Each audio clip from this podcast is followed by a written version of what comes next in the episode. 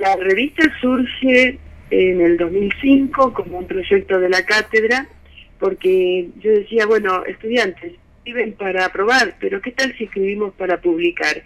Y así surgió la iniciativa de escribir para publicar desde una cátedra que su tarea es un taller de escritura.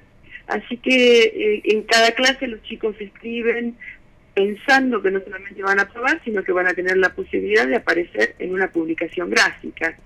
Y así el proyecto luego fue creciendo porque después invitamos a otras cátedras en los números que siguieron, así que nos convertimos en un proyecto intercátedra del Departamento de Comunicación Social. En un momento participaron hasta 13 profesores que enviaban trabajos de sus estudiantes, estudiantes que se comprometían en el momento de la presentación. Bien. El martes 29 se realiza la presentación.